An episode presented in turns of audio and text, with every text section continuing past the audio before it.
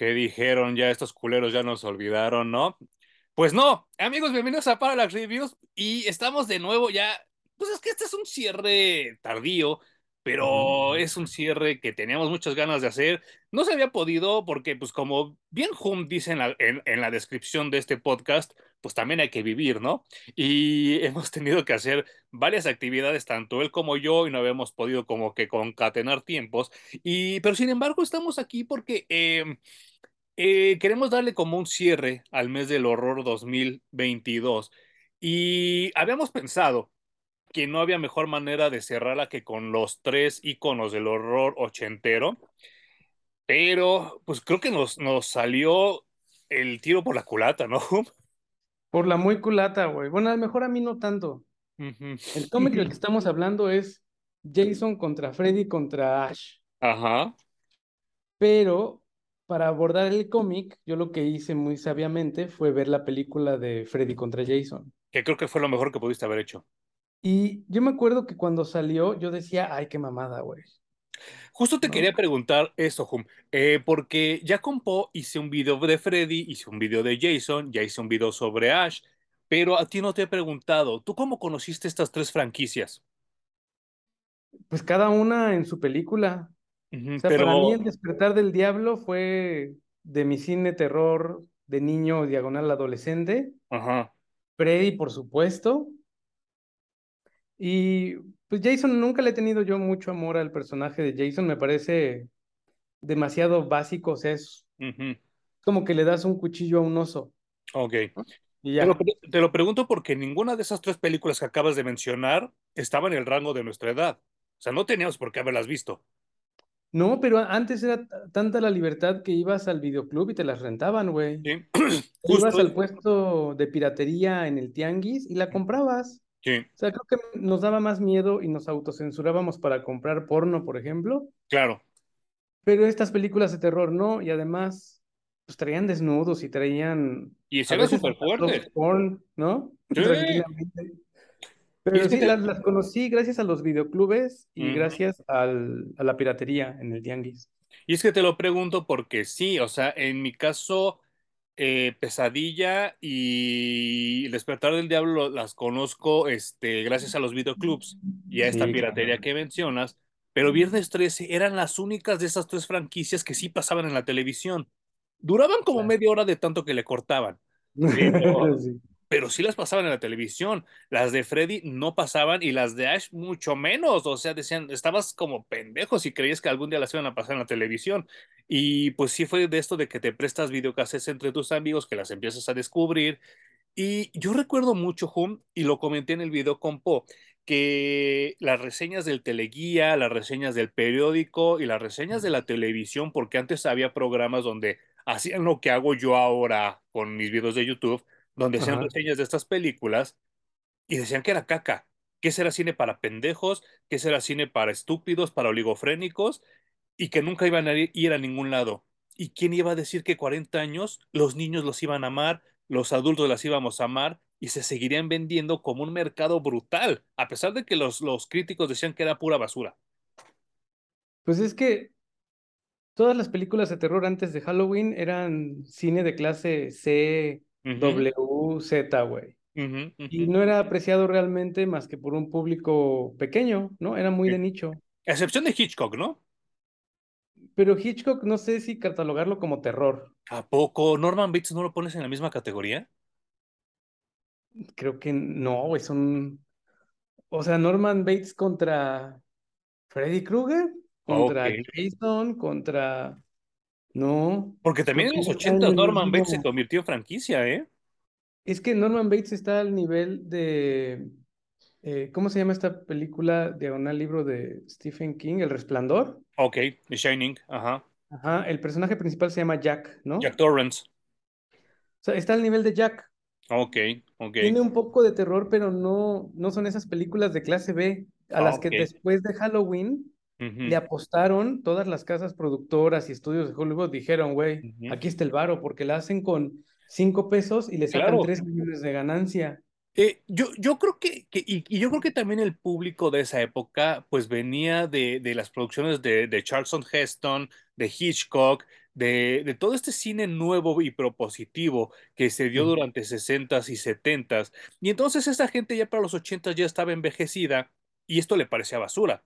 Y es totalmente entendible la visión que ellos tenían. Pero yo las veía y me parecían tan, tan fascinantes y, y pues creo que no fui el único porque ahorita tú vas a una tienda de lo que sea y hay playeras de Freddy, hay playeras de Jason. Es inevitable.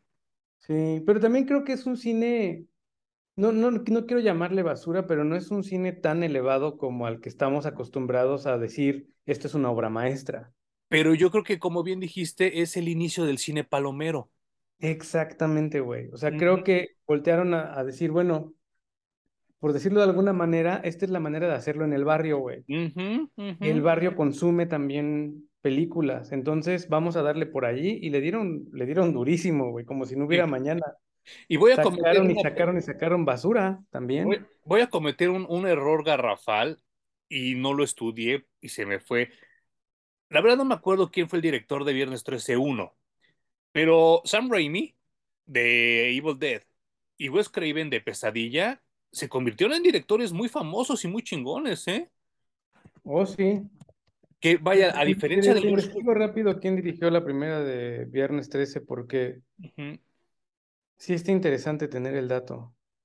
Y, Pero bueno, más allá de eso, ajá, también eran, eran directores que no se habían hecho, güey. O sea, no. estaban haciendo sus pininos. También hacían cosas, digamos, con corazón y compasión, Ujú, pero no sabían absolutamente nada y solucionaban, o sea, algo que se les ha colgado siempre y me gusta mucho es que todo lo, lo solucionaban prácticamente. Y eso, y eso, ¿sabes qué, Hum? Eh, directores como Wes Craven y directores como Sam Raimi, sin lana hacían buen cine, con lana hacen buen cine. A diferencia, por ejemplo, de George Lucas o de James Cameron, que cuando no tenían lana hacían muy buen cine, y cuando tienen lana hacen cine pésimo. Y Se entonces, quita el hambre, sí. Sí, sí, sí, y es horrible. El, Y bueno, director de Viernes 13 de la primera es Sean, un tal Sean S. Cunningham. no tengo idea ni, ni se hizo otra cosa, ¿eh? No, no tampoco tengo idea, pero bueno, eh, el punto es ese, que terminan siendo buenos directores y creo que las tablas se las dieron tener que solucionar sus problemas todo el tiempo, güey. Sí, sí, sí, O sea, sí. esto de que cuando hicieron Halloween no, no había calabazas porque no la hicieron en la temporada del año donde hay calabazas y tuvieron que solucionarlo Me parece una anécdota muy bonita. eh, el haber decidido que no hubiera sangre ni asesinatos en la ujú. pantalla, digamos, en tu cara, Sí, sino que toda la violencia la completaras tú con No tu mente, también se me hace una cosa de genios. Sí, pero es que, es que esta, la, la primera de Halloween es también de, de, de Carpenter, ¿no? Ajá, ajá. ese güey también, no manches, está cabrón. O sea, ese, ese, ese güey también, volvemos a lo mismo. Es alguien, estos tres directores que acabamos de nombrar, a excepción del de Jason, que no sé ni, ni, ni, ni quién sea, es gente que toda la vida tuvo dinero. O sea, ellos son riquillos, son, son, son chavos riquillos. Pero entonces se encuentran en el momento de que cuando llegan a, a- a querer concretar sus, sus filmes, las productoras no les dan dinero, porque les dicen, tú, pues, qué chingados eres, ¿no? Tú no eres Laurence Olivier, tú no eres Hitchcock, tú, tú, ¿qué quieres, güey? Entonces, si ellos quieren comprender sus guiones, y lo hacen como pueden. Y entonces entra su creatividad, su creatividad, perdón, de directores, y lo hacen genial. Eso está muy cabrón. Porque vuelve a lo mismo, ellos siempre en la mente tuvieron, tuvieron la idea de cómo hacer la- la- las cosas, ellos tenían su propio dinero, pero lo que ellos querían era que pagara la productora por hacer eso. Entonces buscan una manera inteligente de resolver las cosas, no por computadora como se hace ahora, y lo resuelven de una manera tan chida. Y de hecho, está muy padre porque se rodean de un equipo creativo y colaborativo que también se baja los pantalones, se quita la playera y Ujú, hace todo lo imposible, güey. O sea, ujú, no tienen los sueldos que tiene una gran producción de Hollywood. A muchos ni les pagaban, nada más ¿no? estaban allí por aprender, por ayudar, por... Entonces se vuelve una, una cosa de, de sociedad y de apoyarse que me parece muy rescatable y muy chingona Ujú, de hacer cine. Y no solamente ir con tu, con tu guion y que un productor te consiga 300 millones de dólares para claro. hacer una película y solo así la puedes hacer. Y, y, y vaya, lo acabas de, lo acabas de dar así súper en el, en el clavo porque en el caso de, de, de Ash, pues realmente Ash, este actor, este, es amigo de Sam Raimi. Y, y es amigo de dormitorio. Y entonces Sam Raimi también mete a, Ivan Raimi y, me- y mete a su hermana y mete a su prima a la película. Y entonces es así como de, tírenme el paro, ¿no? Ya luego les pagaré, pero pues ahorita no se puede. Y El despertar del diablo, la primera, es una obra maestra de la comedia diagonal horror. Sí, porque fíjate que cuando yo era joven la vi y me dio miedo, pero la veo ahora de adulto y me da más risa que miedo. Sí, sí, sí, sí, sí. Pero le encuentras otro valor, otro valor estético a la, Totalmente a la diferente. película, ¿no? Que ya hemos platicado incluso que la serie también es una joya y es una de las pocas franquicias que sigue siendo... ¿Cómo traduces eso de true to itself? Como honesta a sí misma, ¿no? Ajá. No le pierde el sabor nunca, güey, no se traiciona. Siempre están entregando el mismo tipo de contenido y es de las que más, de las franquicias que yo más disfruto y que más me tiene contento Y es constante. Sí. Y, sa- y sabes qué, bueno, en el caso de Halloween, que, bueno, aquí no aparece Michael Myers, pero tiene que ver a colación de lo que comentaste, pues John Carpenter tan no tenía dinero que ese güey hace la canción de Halloween, ¿no? Y, y, o sea, no me imagino, lo de haber solucionado en media hora así de a ver qué, qué, qué hago. Sí. Lo sacó, resultó ser un tema icónico Icónico. y, y bueno, curiosamente Halloween no tiene al personaje icónico en toda la película.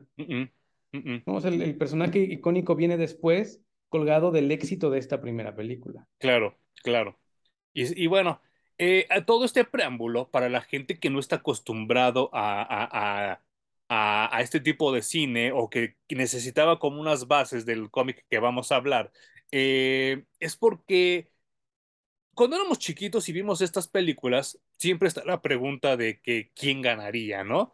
Y siempre era como que quién será más poderoso, Freddy, Jason. A mí en lo particular, yo nunca soñé con Freddy de morro, pero sí soñaba con Jason, que perseguía y que mataba y la chingada. Y entonces para mí Jason siempre me causaba más estrés. Por eso en mi mente Jason era más poderoso que Freddy. Y pues pasaron los años eh, a finales de los 90 se hizo como un tease, como un, un a ver qué opinan, con una escena de una película malísima que se llama eh, Jason va al infierno, donde Freddy jala la máscara de Jason hacia el infierno y todos creíamos que ya al día siguiente iba a estar la película. No, tuvieron que pasar como siete años, ¿no? Para que se pusieran de acuerdo las, las cinematógrafas.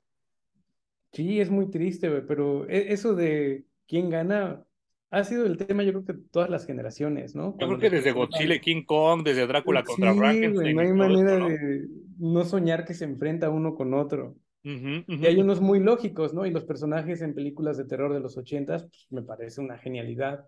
Y, Eh, obviamente sí llegó muy tarde, muy tarde un crossover entre estos personajes. Eh, incluso también personajes como Alien contra Depredador llegaron tardísimos muy tarde, muy tarde. crossover y malísimos. Pero en este en específico de, de Freddy contra Jason, lo hicieron ultra bien, güey. Ahora que volví a ver la película, que yo pensé que era una mamada en su momento, No, a mí sí me gustó mucho desde que la vi, ¿eh? está ultra equilibrada. Sí, sí, sí, sí. Hasta, hasta visualmente, las escenas de Freddy son como más cálidas, las de Jason son más frías, y de repente no sabes si estás en una película de Freddy o si estás en una película de Jason. Exacto, exacto. Y yo me acuerdo, Jun, de verdad, y lo dije en el video con Po, lo vuelvo a repetir porque para mí es una genialidad. Hablábamos hace rato de los temas musicales que hizo Carpenter. Cuando empieza la película, o sea, tú cuando le pones play, sale el logo de New Line Cinema y se oye la tonada de Freddy. Tin, tin, tin, tin. Y después se oye, se oye, "Ki, ki, ki, ma, ma, ma". Yo desde ahí dije, esta va a ser una buena película. Y lo fue. De verdad, estaba yo solo en el cine, Hum. Y solo porque mi amiga que trabajaba ahí me dijo, güey, no mames, no la vayas a ver, que su pinche madre. Dije, no, a mí me vale madre, yo tengo que ir a verla. Y, y sí fui. Y, y la verdad me parece muy buena película. Yo no sé por qué la gente le tiró tanta caca en ese entonces. Y lo peor de todo que se quedó el estigma. Y hay mucha gente que no la ha visto por eso. Pues qué triste, güey, porque le dan tiempo a ir a los dos y se inventaron una historia que hace sentido para que los dos existan en ese mismo universo. Y eso no es fácil, güey. O sea, si, si te pones a ver toda la cantidad de películas que han hecho de secuelas, incluso solo de los dos personajes que estamos abordando ahorita. Es bien complicado abordarlos y hacer algo interesante. Sí, Tanto claro. así que hay mucha más basura que películas buenas que ver de cada uno de esos personajes, güey. Claro. Y que lo hayan logrado después de tanto tiempo con los dos en la misma película, me parece muy valioso. Y entiendo perfecto ahora por qué todos decían, ok, entonces en dos años ya viene que se enfrentan contra Ash, ¿no? Y es algo que la gente quería, esperaba, pero que no llegó.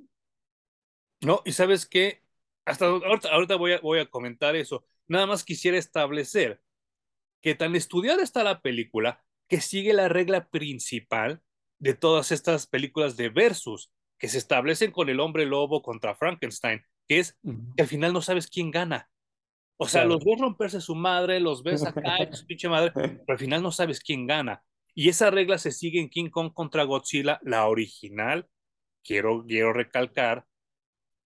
Y Snyder se la pasa por los huevos con Superman contra Batman.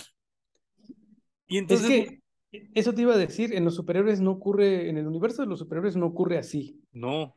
Y está Eh, y mal. de hecho, también se pasó por el arco del triunfo este güey, eh, Snyder, eh, la ley, digamos, de cómo ocurren los crossovers en los cómics, porque con los superhéroes no hay manera de que no terminen siendo amigos, güey. O sea, se pueden dar en su madre hasta casi matarse, y luego se levanta, se dan la mano y dicen, creo que tenemos más en común de lo que pensábamos. Y ya se van a vencer a los villanos, güey. ¿no? Pero sí, el pinche Zack Snyder, ah, Pues por eso, híjole, por eso ya le están quitando todo el poder. Pero bueno, eh, hasta donde tengo entendido, Hum, a la película le va medianamente en taquilla, le va medianamente en críticas, y por eso cancelan la secuela. Según hasta donde yo tengo entendido, y tú me podrás este, apoyar o desmentir, Ash contra Freddy contra Jason, el primer, el primer compendio, era el guion que se tenía para esta película. Porque ya habían hablado hasta con Bruce Campbell, ya habían hablado con Sam Raimi y ya estaba todo listo, pero al final New Line Cinema se echa para atrás y dice, no, no hay lana, vamos a esperarnos a que haya lana.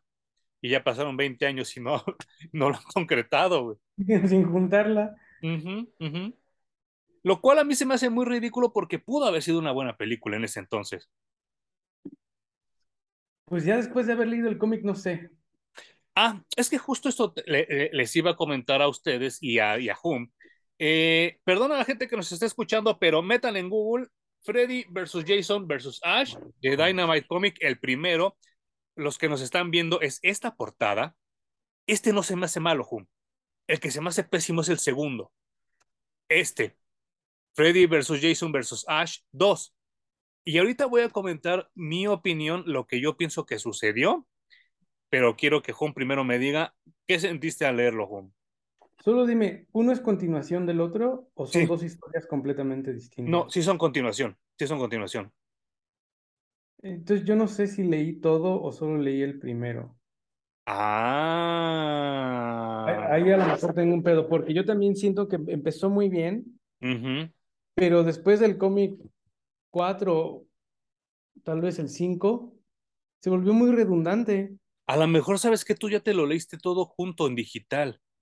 Puede ser, y se sintió como estancada la historia, y luego se siente como que no supieron cómo terminarla, Sí, y la terminaron con dos tacos y una salsa verde, güey. Sí, sí, sí, sí, sí, sí. Eh, la primera parte, que es la que a mí me gusta mucho, empieza inmediatamente donde termina Freddy contra Jason. Es más, hasta salen los mismos personajes sobreviviendo y entonces, este, pues te dicen, ¿qué crees? Que no ha terminado y entonces los empiezan a perseguir y como sucede siempre en las secuelas, tanto de Freddy como, como de Jason, los personajes que sobreviven y son los chingones en la cinta anterior, aquí los matan a los 10 minutos, ¿no? Y eso me gusta mucho porque respetan lo que es la esencia de ese cine, ¿no? Y sí, eh, estos, estos chicos llegan y pues les rompen su madre Jason y los matan igual que como acaba la película, con pinches tubos, esos varillas de construcción, los matan así a machetazos. Eh, algo que, que, que quiero, que quiero mencionar aquí desde el principio Eh, creo que contratan a un dibujante que es muy bueno dibujando, dibujando escenas gore, pero creo que no le aporta nada a la atmósfera de horror. No sé qué piensas tú.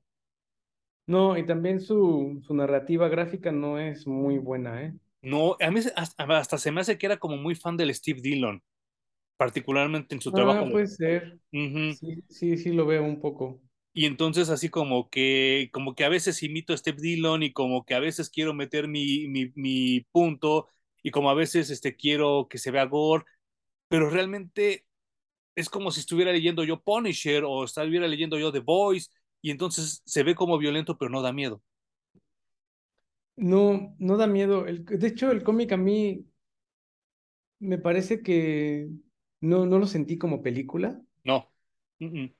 Em, que está bien que lo retomen como continuación de la película, pero se hubieran preocupado al menos de, de darle un ritmo parecido, ¿no? O de rescatar más cosas, más allá de solo los dos personajes que salen al principio, que los rescataron de la película. Sí. Y yo siento, no sé si también sea percepción mía solamente, que la película ocurre en el universo de Jason Ajá.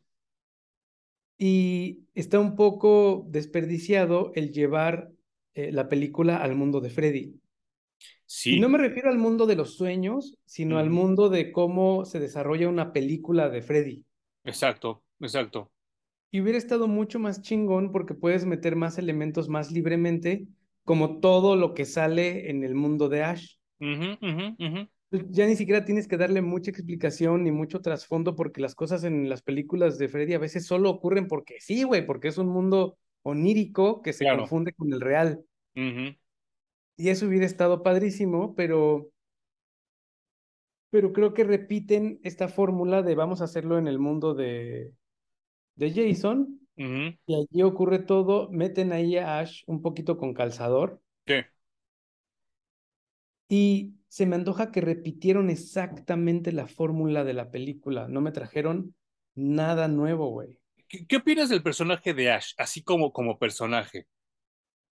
Porque él, él, Fuera, él- fuera del él- cómic, no, no, no, es que el técnico, sí, claro, él técnicamente es como un Luke Skywalker, como un Harry Potter, como un Frodo, pero pendejo.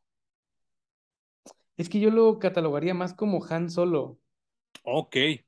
O sea, como que es el güey medio vale madres, pero que cuando se ve envuelto en algo que cree que vale la pena, se vuelve el héroe. Ok, es que yo lo veo, yo lo veo de manera, de manera diferente, Hum. Yo lo veo como The Chosen One, como el elegido, Ajá, ajá. pero como que los que lo eligieron, lo eligieron porque no tenían otra opción, y entonces él en su mente es Han Solo, pero de verdad es Jar Jar Binks. No sé si me. Ah, claro. Porque él es sí. tonto, él es torpe, pero en su torpe. mente él es el chingón de la pradera. Y lo más cagado es que yo conozco el verguero de gente así, ¿no? Que se cree que son bien chingones y son bien pendejos. Saludos, este Flavio Nieto, ¿no? Sí, porque curiosamente le salen las cosas. Sí, sí, claro, porque, porque vaya, Sam Raimi es un estudioso del cine y, y cuando escribe el guion, pues él totalmente basa a Ash en Charlie Chaplin y en Buster Keaton, Mm. en Harold Lloyd, esa gente que están bien pendejos, pero que le salen las cosas, porque tienen la suerte, que ese es su máximo superpoder, y que lo quisieron aplicar en Domino en las películas de Deadpool y no les salió. No sé, a mí sí me gustó cómo lo hicieron. Sí, a ti sí, sí te gusta, este, pero es que sabes qué, volvemos a lo mismo. Tendría que ser tonta Domino para que tuviera ese poder de la buena suerte. Y aquí por ratos no es tonta y es como muy violenta y la chingada, o sea, no sé, a mí no me, no me, no me, no me surte ese efecto, pero con Ash sí, porque el güey en su mente es chingonzazo y de repente hace pura pendejada, pero al final triunfa. Y eso es lo más cagado de ese personaje, ¿no? Que él solito confirma que es chingón cuando en su mente sigue siendo bien pendejazo. Pues cuando, también decidí le- releer este compendio en donde aparece Ash en el mundo de Marvel Zombies. Oh, claro. Y efectivamente, güey, o sea, es un pendejazo. Todo el tiempo es un pendejazo, pero al final sobrevive. Sí, sí, sí, sí. De estos personajes, yo creo que instintivamente yo me he alejado en la vida e inteligentemente, güey, porque a Ash le pasa que todo el mundo a su alrededor se muere porque confían en él, deciden darle el mando y se dan cuenta de que pues era pura labia y pura pose y en realidad es un pendejo, entonces un pendejo con suerte, eso sí hay Sí. que aclararlo. Entonces todo vale verga a su alrededor, pero ellos sobreviven. Sí, no manches. Sí, sí, sí. Y bueno, Ash llega porque lo mandan de su cadena de super, que se llama Smart, al pueblo de Crystal Lake, que es el de Jason.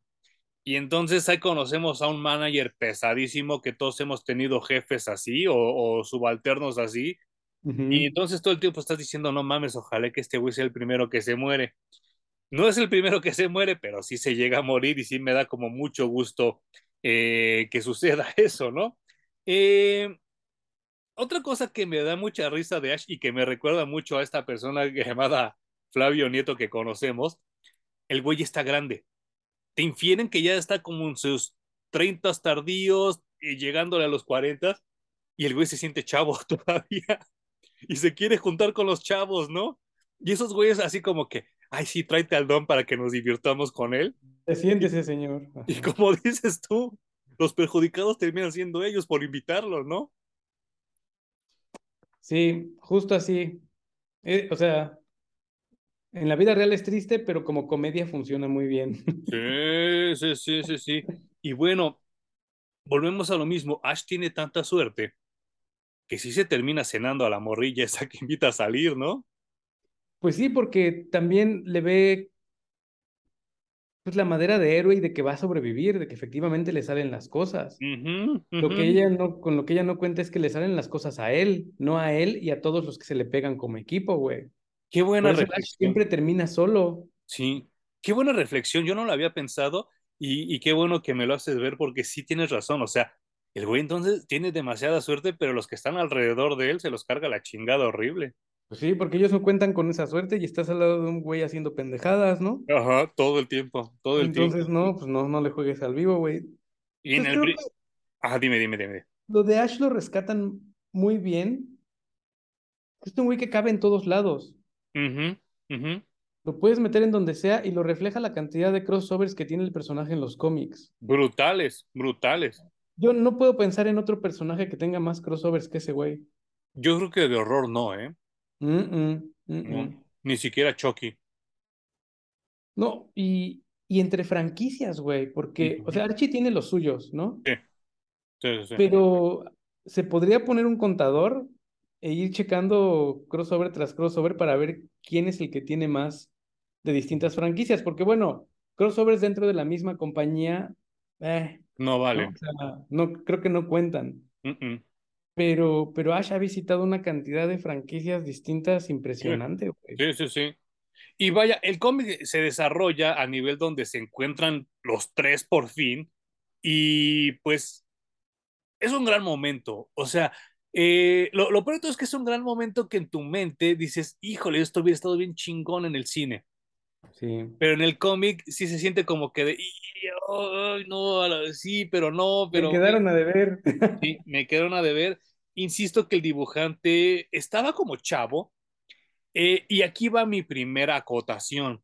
Este cómic, si no me equivoco, sale como a los 3, 4 años de que Dynamite fue creado, ¿eh? O sea, no crean que ya eran tan Ah, expertos en ese entonces y se nota mucho. todavía.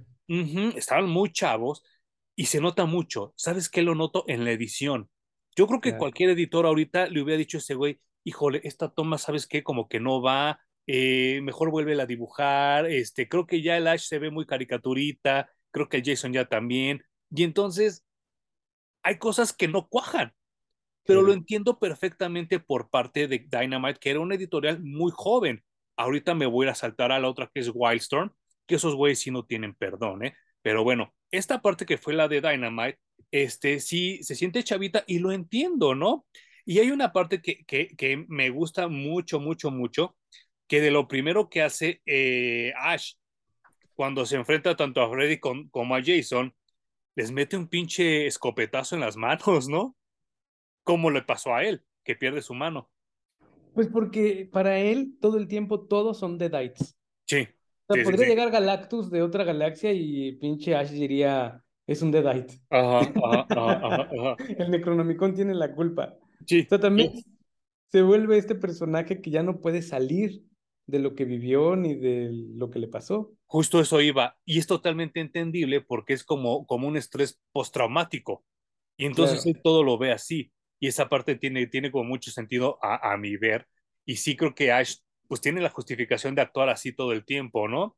Pero, eh, no sé, a mí se me hace como muy raro todo lo que, lo que sucede a partir de que Freddy lee el Necronomicon, porque todo cambia, ¿no?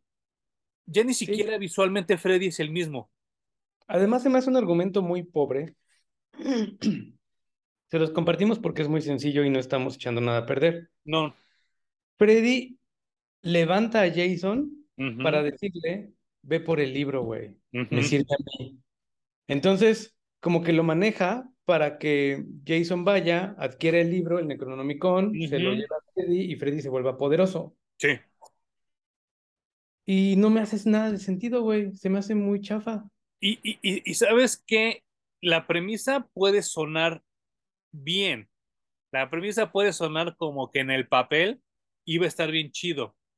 El problema es que ya se vuelve repetitivo con el tiempo, ¿no? No, y creo que como editor es más fácil decir, güey, ok, la, la inicial es que Freddy va por el Necronomicon. Dale. ¿Por qué no mejor los humanos, a través de Bruce Campbell, encuentran un defensor en Jason? De, güey, ujú. ya, ya existe el precedente de que se enfrentaron, Sí. Ninguno de los dos sobrevivió, vamos a buscarlo y que se den en la madre otra vez, güey, y nos deshacemos del problema. Y luego ya complicas la trama, Sí, ¿no? claro. Sí. Pero que Freddy sea capaz de controlar a Jason me resultó muy barato. Muy barato y que también creo que ya se había visto antes. Insisto que esto más o menos se infiere en la película de Jason va al infierno. Y sí, creo que aquí no, no, no, no cuaja como debería de cuajar. Mm. También creo que el dibujante, conforme va avanzando la serie, le va echando menos ganas Sí. y se nota mucho. Y Y el sí, guionista también, güey, los eh, diálogos también, los todo, todo va diálogos. decayendo muy gacho, güey. Y esa primera parte en la que Freddy controla a Jason y luego llega Ash, no creo que todavía no llega Ash. Eh, hay un enfrentamiento de Freddy contra Jason, hay de hecho como dos o tres, Sí, sí, sí, sí, sí. que repiten la fórmula de la película. Igualito. Entonces, en vez de ver algo nuevo, me estás entregando algo exactamente igual. Me dio mucha hueva lo que estaban haciendo.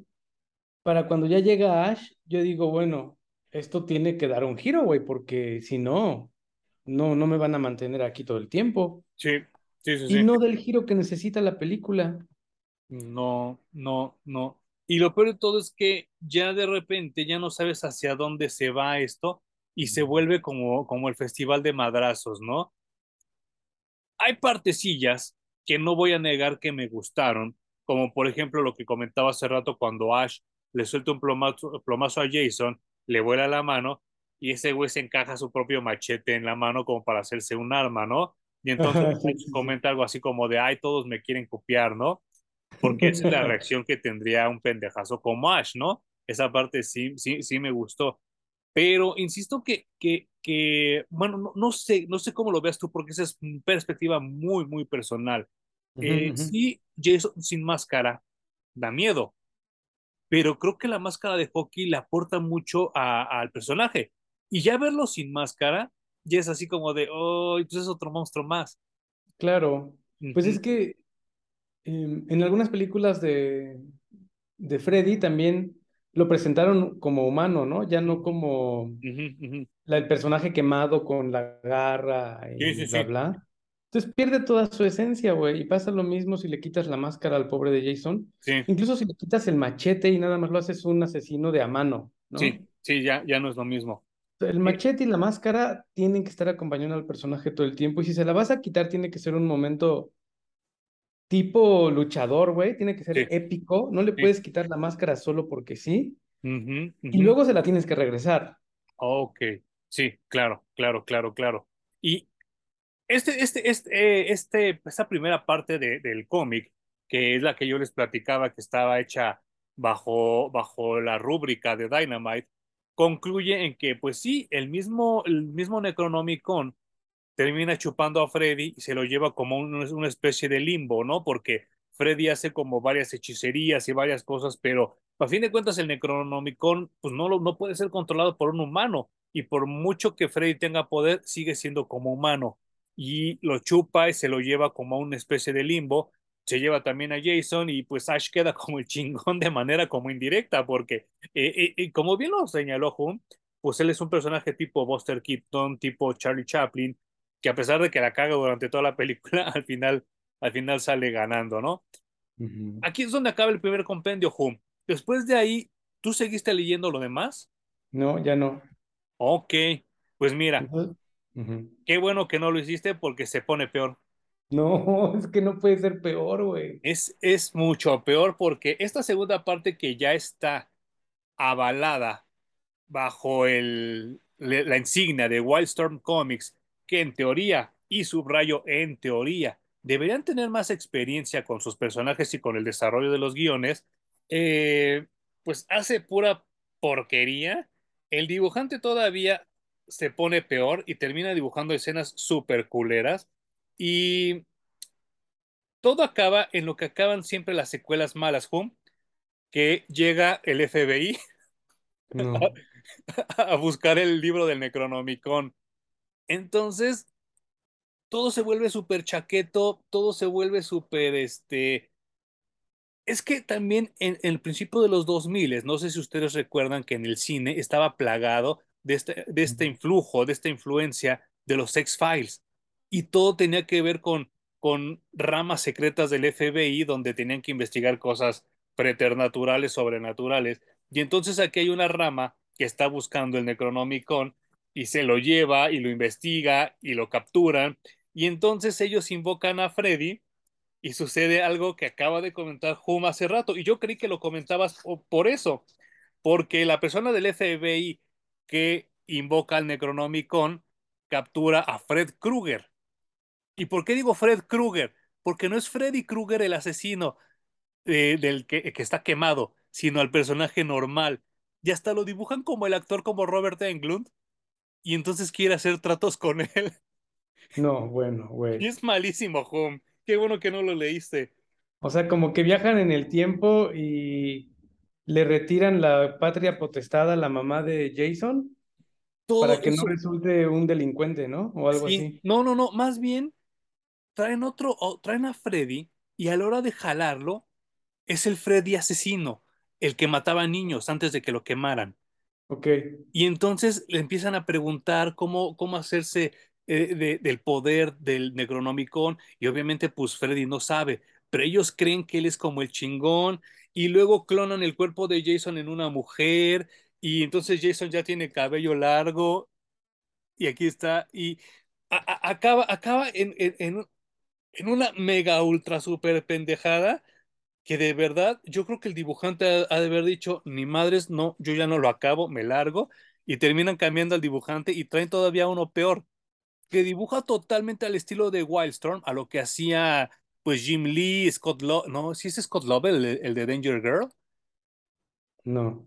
No recuerdo, pero hagan de cuenta que es el dibujante de Danger Girl, que dibujaba como, como si todo fuera caricatura, pero caricatura pornográfica, pero caricatura este, como anime, y es horrible, es horrible esta última parte del cómic. Y lo peor de todo, Hum, que si la buscas online, está como en 50 dólares este compendio. Pues está carísimo, seguramente porque mucha gente lo quemó y lo Ya, rompió. bueno, eh, claro, y- claro. Pero, pero sí, Bueno, de hecho, Scott Campbell es Scott el- Campbell, el- gracias. el- Y también hizo una portada interconectada, ¿no? Para el primer tomo. que la primera vez que la vi me pareció buenísima, ya que cuando la vi de grande dije, no, sí está bien culera. Sí, Sí. la neta que sí. Yo creo que Scott Campbell fue de esos como espejos que nos vendieron los mexicanos cuando llegaron los españoles, ¿no? Que cuando los ves la primera vez dices, oh, no manches. Ya cuando, Qué empiezas a, revolucionario. ya cuando empiezas a entender la industria del cómic, creo que, creo que nos engañó por muchos años y no es buen dibujante. No, y a lo mejor es buen dibujante, pero para cierto tipo de historias y de personajes. No lo usas para todo, güey. No, no, no, no, no, no, no. A El mí, problema es que lo empezaron a usar para todo, todo, todo, sí, todo. sí, sí, ha de haber hecho mucha lana en ese entonces, ¿eh? Mucha, Sigue mucha. siendo, ¿eh? Sigue siendo mucha lana. Ah, sí, ¿ahora ahora en qué trabaja? Sigue aquí en Wildstorm, ¿no? Sí, pero sigue haciendo portadas para todo, güey. No sé, todo el mundo le encarga portadas. Sí, sí, sí, sí, sí, es cierto, sí. Y a mí no me gusta nadita, ¿eh? No, Y bueno, tampoco. eh, no les voy a spoilear en qué acaba por si quieren terminar ustedes de leerlo, pero híjole, a mí, a mí me sigue sabiendo a, por- a oportunidades desperdiciadas. Creo que pudo haberse ido mucho, mucho más allá. Y también entiendo por qué New Line Cinema les dijo, híjole, regresen el, regresen el otro domingo, ¿no? Ahorita no podemos. Pues es que cualquiera que sabe hacer películas y sabe un poco de guion, lee estas cosas y dice, no hay, no, no existe la película, güey. No, no, no, no. Solamente estás poniendo tres personajes aquí a hacer cosas que hicieron en sus películas y no hay nada más allá. Entonces, no vamos a ganar ni un peso, güey. Más, más bien vamos a tirar el dinero porque se tienen que pagar tres franquicias que yo imagino que no deben de ser baratas. Mm, mm, mm. Y luego, eh, pues los efectos ya no esperas que sean como los de los ochentas, ¿no? Ya esperas cosas más chingonas, Sí. entonces hay que meterle mucho dinero al proyecto. Y no, obviamente el primero no es un guion de, de una buena película. Y por lo que me comentas, el segundo, güey, no, ¿qué están haciendo? Sí, sí, sí, sí. Y, y mira, eh, creo que los, lo, lo subrayaste muy bien hace rato. Creo que Sam Raimi ha protegido tan bien su franquicia y Bruce Campbell ha hecho tan buena chamba como, como, como Ash Williams que se ha mantenido el sabor de Evil Dead. Porque si ustedes ven las, las, las series de televisión, los videojuegos yo no los he jugado, pero tú sí, ¿verdad? El último que salió nada más, Y dices que sí se mantiene también, porque es continuación a la serie, ¿no? Sí, y de hecho allí junta todos los universos, allí salen todos los Ash de las películas, de las, de las series, de todos ¿Cómo lados. Ajá, está padre. ¿Y llega a salir esta linda, la del remake? Ay, no. Lo que pasa es que no es un, digamos, no es un videojuego lineal, Ok. es un videojuego en el que juegas como Deadite o juegas como los héroes de Evil Dead. Ah, porque ya ves que se ha, se ha hablado por mucho tiempo que van a hacer el crossover y no lo hacen. El De, crossover de, de Evil Dead original con el Evil Dead de la chava, el del que remake. salió. Ajá. Sí. Y no se ha hecho. Yo creí que sí iba a ser en este videojuego. Pues el problema de Evil Dead del remake, problema y no, porque a mí sí me gustó. A mí Sí también. me parece una buena película, pero no está en el universo de Evil Dead. No. Te Se infieren fueron que más. sí. Te infieren que sí, pero a la vez no. Porque ya ves que vemos el carro de Ash estacionado y vemos como las cosas que ellos movieron y cosas así. Pero tienes que ser como muy freak, muy Jesus, como decimos nosotros, totalmente. para darte cuenta de eso. Y ellos se fueron más por la vena de- del terror, de lo que a mí me dio miedo cuando era adolescente y vi esa película del despertar del diablo. Y todo lo demás que han hecho acerca de Evil Dead se fueron por el lado de la comedia. Sí, sí, sí, sí. Entonces, por eso yo no siento ese sabor de Evil Dead. A pesar de ser una buena película de terror, que me gustó, Sí. no, no siento Evil Dead en esa producción. Y otra pregunta que te tengo. En, esta, en este videojuego, ¿Ash recupera a su hija? Eh, no, porque es más como un Fortnite, güey, nada más que Ah, todos los jugadores son humanos, o eso es lo que nos hacen creer, al fin de cuentas. Unos controlan a los sobrevivientes, otros controlan a los Deadites. Híjole, qué culero, porque yo no sé si va a llegar el momento donde se concluya la última temporada de Ash contra Evil Dead, que me pareció muy pelado que nos dejaran así con esa idea de que si Ash puede rescatar a su hija. A mí sí me es una grosería, güey. Primero porque cortan una serie que estaba siendo grandiosa. Muy buena. Así, de las mejores que yo he visto con este tipo de franquicias, güey. Y luego cuando dijeron, cuando ya sabían que no iban a tener otra temporada, de todas maneras decidieron terminarla en el punto más alto que se pudieron haber imaginado, güey. Como diciendo, miren de lo que se están perdiendo, pendejos. Y ya, ahí la dejaron. Pero así es Sam Raimi, toda la vida lo ha hecho, ¿eh? Pero, güey, qué coraje me dio, porque la que seguía era una cosa más épica, Sí, de, de lo más épico que has visto en tu vida, güey. sí, no, no, no manches. Y ojalá que algún día se animen a hacerlo, porque a mí me gustaría mucho. Y si no, pues ese sería como un buen guion para el cómic, ¿no? Sí, sí, pues si ya no lo vas a poder hacer en, en televisión o en, o en video, pues sí, hazlo en un cómic, güey. Ya debe de existir el guion porque se ve que ya lo tenían pensado. Estaban dejando unos ladrillos para terminar de construir esa casa que Sí, se veía maravillosa. sí, sí, sí, sí, sí. De hecho, Y estamos, eh, Ale y yo, revalidando a ver si nos volvemos a aventar la serie completa. qué chido, qué chido. Yo tengo nada más, creo que la primera y la segunda temporada, me falta la tercera. Estoy viendo aquí en mis DVDs. No, creo que nada más tengo la primera temporada, pero sí, ten- sí, sí quiero comprar las otras dos porque sí me gusta mucho, mucho. Eh, creo que a partir de aquí las series de televisión cambiaron. Y no con esto quiero decir que sean papá de, pero yo creo que sí John Favreau y Dave Filoni voltearon a ver Ash contra Evil Dead y nos trajeron Mandalorian, porque dijeron, sí se puede continuar una historia sin hacer las pendejadas de las películas, ¿no? Eh, no estoy diciendo que sucedió, estoy diciendo que pudo haber sucedido porque lo que hizo Sam Raimi lo siguen haciendo todos. Y ahorita está Chucky, ahorita está este Andor, están todas esas series de televisión que continúan una historia que se empezó en el cine y están como que poniendo puntos sobre las IES y lo están haciendo muy bien. Y que empezó con Ash contra Evil Dead. Sí, y si no fue como tú dices, eh, siempre este tipo de movimientos se contagian unos de otros, ¿no? Ujú, ujú. Y mm, hay muchos paralelismos siempre cuando, bien dicen que cuando ya se te ocurrió a ti, ya se le ocurrió a alguien más, güey, en otro claro. lado. Entonces, Ujú, siempre convergen ese tipo de cosas. Y como tú dices, no es casualidad que estemos en una temporada en la que se olvidan de respetar y de tener en su altar ciertas cosas de películas que ocurrieron en los setentas y los ochentas Sí, y empezar a construir y hacer cosas más interesantes, ¿no? Y por eso también me hizo mucho ruido que este cómic que leímos rescatara o calcara incluso cosas de la película, sí, en vez de decir, güey, tenemos ya toda la libertad a nuestra disposición, no necesitamos ni efectos especiales ni contratar a no sé quién para que los haga. Entonces, tenías una carta blanca y abierta, pudiste haber hecho cosas maravillosas y decides copiar la película. Así dije, no, güey, no, ¿por qué están haciendo esto? Y que vuelve a lo mismo. Por parte de, de Dynamite, dices, ah, estaban chavos. Pero Wildstorm, que, es que, que ellos solitos se venden como la alternativa más grande a- ante el cómic de superhéroes, eh, sí se me parece bien chafa, ¿eh? Pues sí, en teoría, como tú dices, ya tienes editores con mucha más experiencia que podrían Jim Lee. decir, esto está muy mal, esto está, esto está bien, esto no. ujú, Y además deben de ser editores que tienen nuestra edad o tuvieron nuestra edad en ese momento también. ujú. Estamos inundados de esto, güey. O sea, lo hemos respirado y lo hemos vivido durante muchos años como para no entenderlo. Eh, Hum, algo que quieres concluir sobre esta, esta miniserie.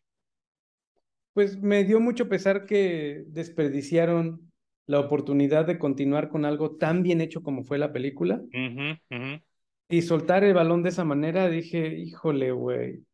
Entonces lo que fui, lo que hice fue, me voy a ir a ver eh, Evil Dead otra vez y también resulté con pues un muy buen sabor de boca y por eso me estoy preguntando si vale la pena volver a ver las tres temporadas de Ash vs. Evil Dead. Yo creo que sí, sí va a valer mucho la pena. Yo creo que sí vale mucho la pena, ¿eh? sí, no es un cómic que recomendaría incluso para fans del terror, ¿eh? No, no, no, no, no. Eh, hablando de eso, eh, tiene otro podcast del cual ya hemos hablado eh, en- aquí, aquí en, en este podcast, que se llama De Miedo Podcast, que también lo pueden encontrar en cualquier este, perra, este, ¿cómo, cómo le llamaremos? Como, bueno, cualquier app de podcast que uses tú, eh, ya sea en Claro, computadora, ya sea en, en teléfono, ya sea en donde sea, se llama De Miedo Podcast. Y eh, ah, tuve la fortuna que Hum me invitó para un capítulo especial de, de, Halloween, por favor denle una checada porque me divertí muchísimo. Eh, sale con su amigo Daryl, con su amigo Puis y Hum también participa ahí. Y fuimos cuatro voces hablando este, eh, mamadas y medias y, y, y tuve la, la, fortuna de que ellos me dejaron escoger las tres películas que de las que hablamos y me la pasé yo muy muy bien y les mando un saludo tanto a Daryl como a Puis y aquí a Hum le agradezco la invitación. Eh, ¿a, ¿a, qué voy con esto? Eh, que, que creo que este tipo de cosas, este tipo de cine, sí te tiene que asustar. o te tiene que divertir también. Claro. Llegó, llegó un momento donde el cómic ni me divertía, ni me asustaba, ni se sentía chido. Sí, o sea, la, la película que vimos en la- donde está el crossover de El hombre lobo con. Drácula y con Sí, Frankenstein, sí, sí. está diez veces mejor escrita y fue hace no sé cuánto tiempo, güey, Por lo menos 60 años. Que tuvieron menos tiempo y seguramente menos presupuesto que este cómic. Y estuvo mucho más chingón ver esa película que esto, güey. Sí, no manches. Sí, sí, sí. Y, y qué triste, ¿eh? Qué triste que no se sepan hacer las cosas de esta manera. Eh, ¿tendrás alguna recomendación de esta semana? Cristo Redentor. Eh, O bueno, tu recomendación si quieres. lo mejor que he visto fue el gabinete de Guillermo del Toro. Mm, yo vi cachos, ¿eh? Me gustó, tiene muy buenos episodios. Ujú. Eh, obviamente so- son episodios autoconclusivos y cada uno tiene su propio valor, pero al menos hay tres que sí me gustaron muchísimo. Los otros están medianos, entonces creo que de contenido es lo que recomendaría de lo último que he visto.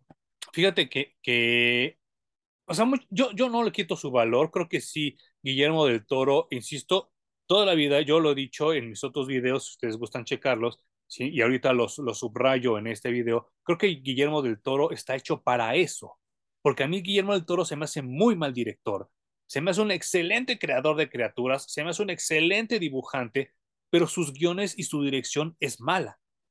Eh, creo que esto es lo mejor que pudo haber hecho porque nos está remitiendo a Twilight Zone, nos está remitiendo a Alfred, Alfred Hitch- Hitchcock Presenta, eh, nos está remitiendo a The Hitchhiker, y creo que ese es el buen punto de Guillermo del Toro.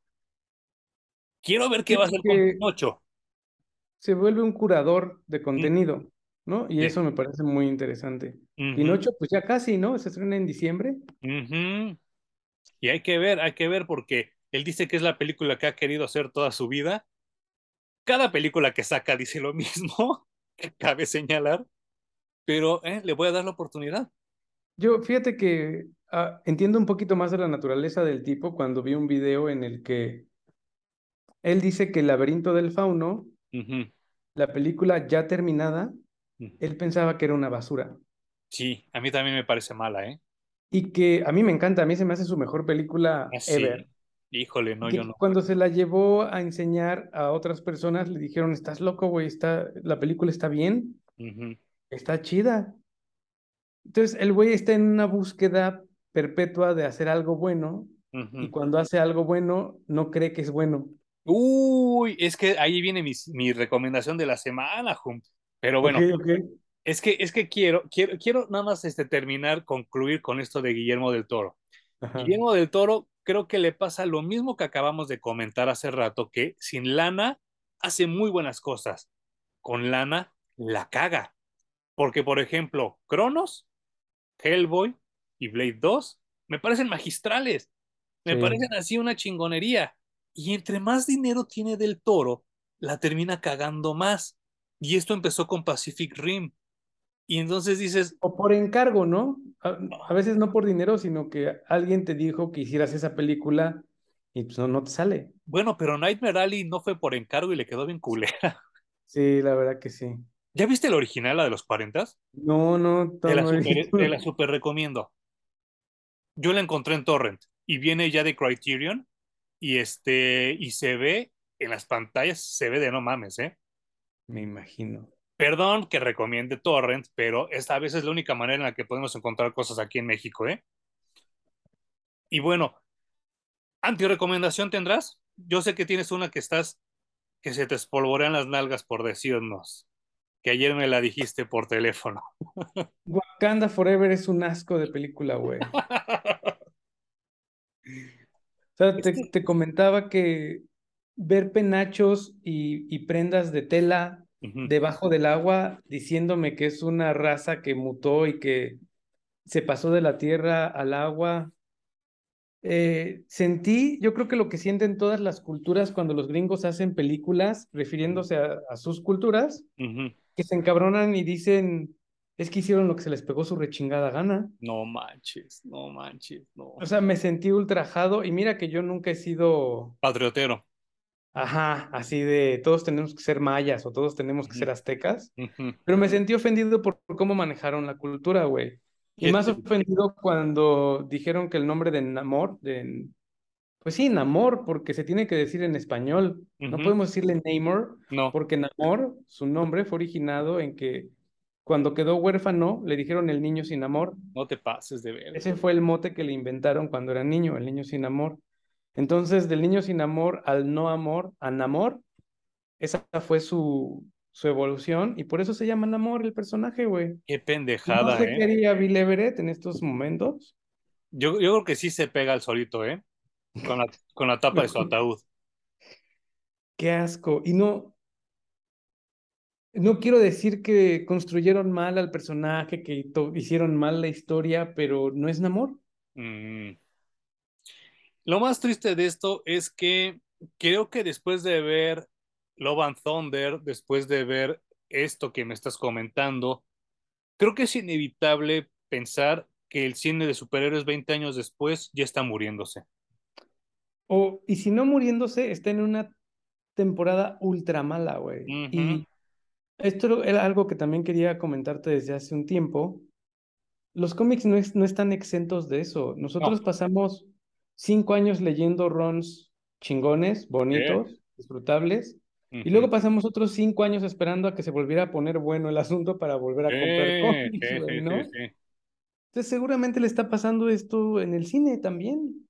Yo sigo pensando, Hum, que del 2005 al 2012, tanto Marvel como DC eran pura basura, pura basura.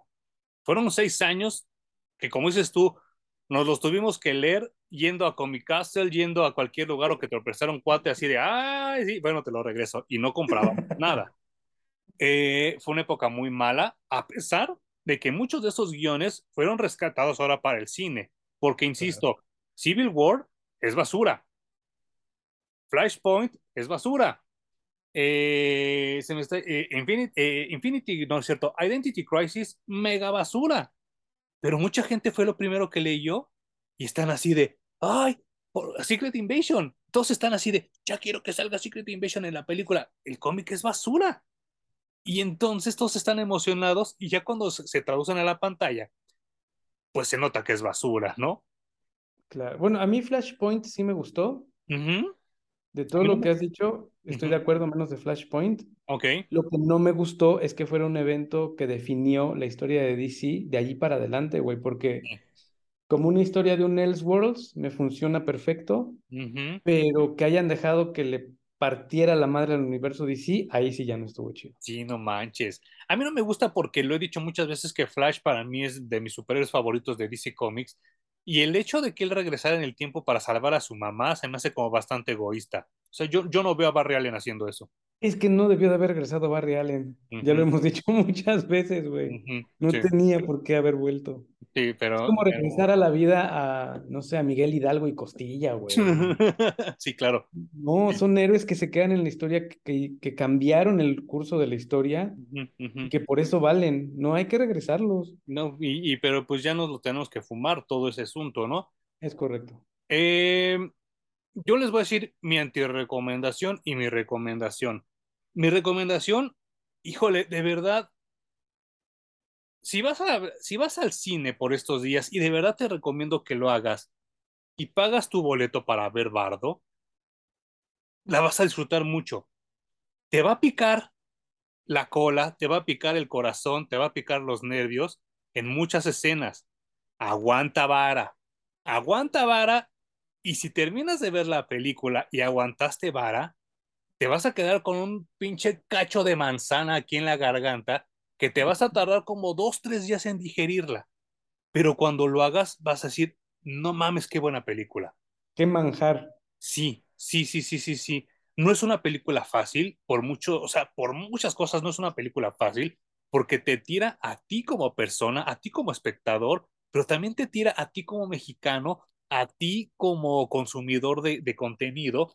Y no sé qué tanto le vaya a gustar al público en general. Pero si estás acostumbrado a ver cine de arte, Iñárritu hace referencias a Federico Fellini, hace referencias a, a un chingo de personajes, de directores que él vio de niño, pero al mismo tiempo le está haciendo un homenaje a México y le está haciendo un homenaje a lo que él vivió y a lo difícil que es su vida al ser un personaje bilateral que nació en México, pero ahorita vive en Estados Unidos, pero tiene que regresar a México, pero también tiene que regresar a Estados Unidos después, y es una vida Oh, bastante difícil, ¿eh? Y habla mucho de lo que acaba de decir Hum con Del Toro, que e, esto no es ningún spoiler, de eso es la espina dorsal de la película, que Iñárritu siente el síndrome del impostor, y eso lo ha saboteado mucho tiempo, porque él cree, oh, sí, él cree que no ha hecho buena chamba, a pesar de que nos ha dado películas súper chingonas, pero también al principio nos dio unas muy malas. Pero este desmadre de cómo él se va desarrollando como humano, porque a pesar de que el personaje se llama Silverio Gama, es obvio que es Iñárritu contándonos su historia.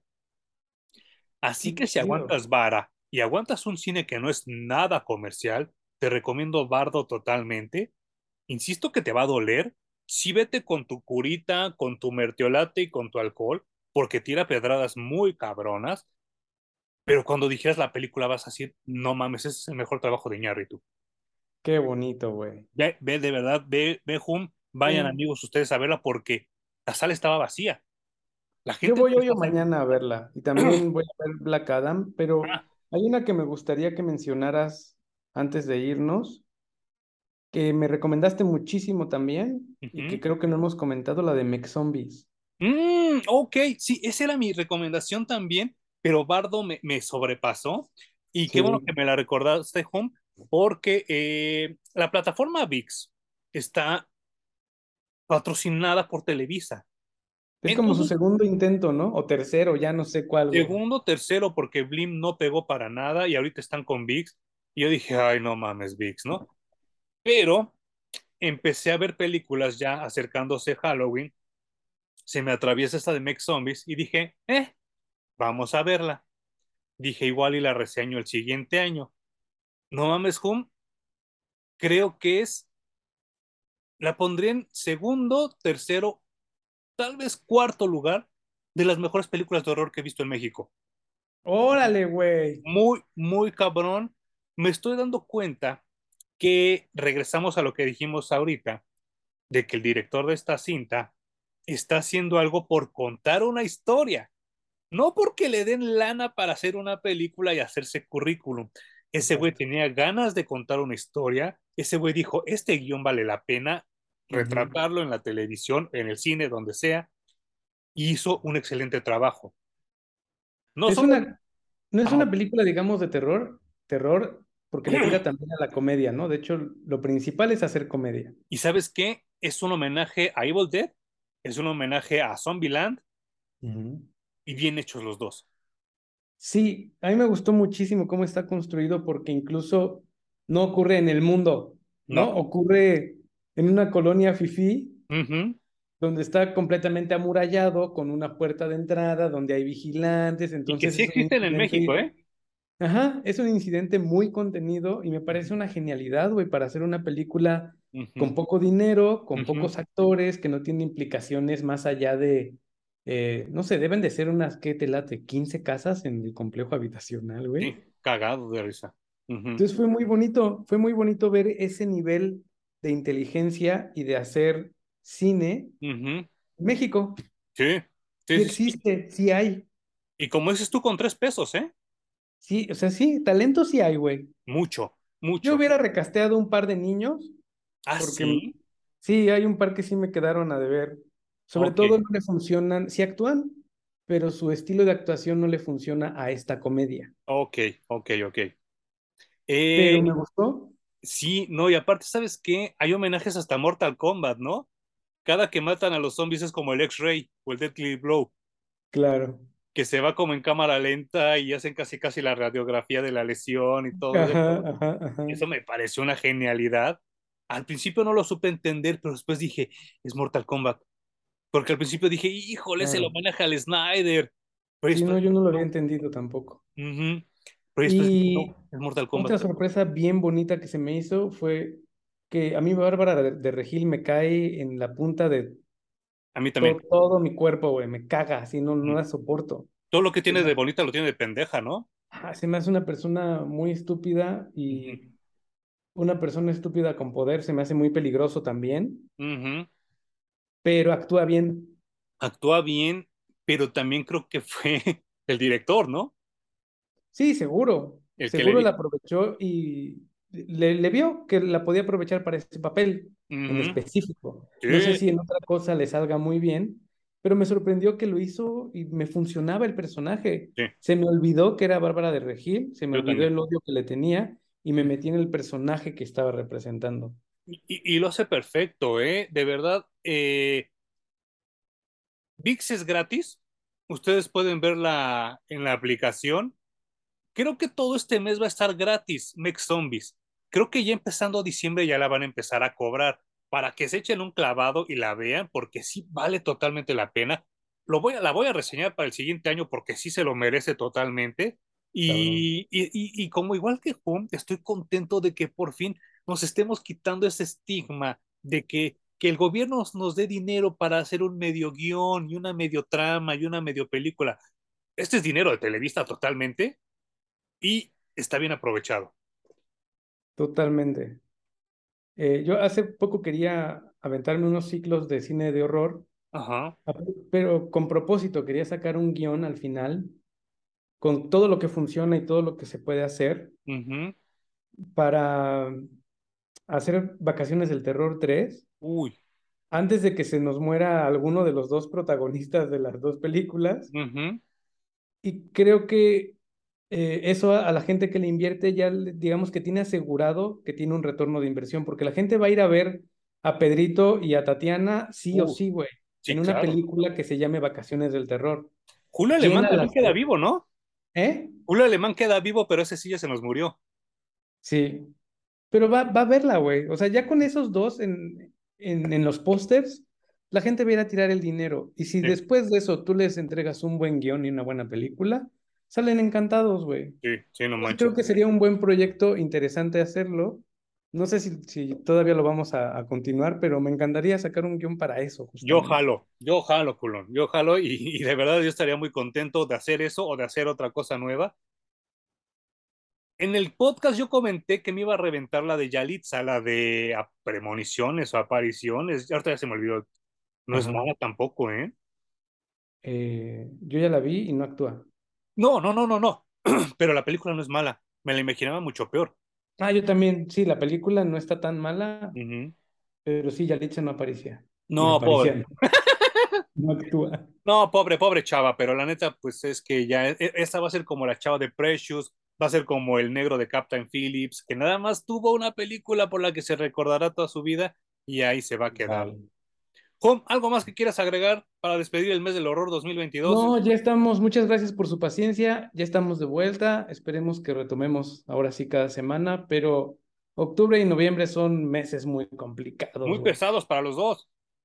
Sí, mucho horror, pero lo disfrutamos también mucho. Sí, claro. Y la otra semana vamos a hacer un especialazo porque si no fuera por esta saga, probablemente Hum y yo no nos hubiéramos conocido. Y, y de verdad que no puedo creer que hayan pasado 30 años. Me pesa un poco decirlo, pero ya pasaron 30 años. Y vamos a hablar, vamos a hacer un especial de la muerte de Superman que de verdad ya lo teníamos cocinando desde hace creo que dos años, ¿no, Hum? Sí, que ya llegue, güey. Ujú. Y eso va a ser para nuestra siguiente semana. Gracias, Hum. Gracias a ti, Manuel. Gracias a los que nos escuchan. Y nos vemos la siguiente semana en Parallax Comics Reviews. Ahora sí, la siguiente semana.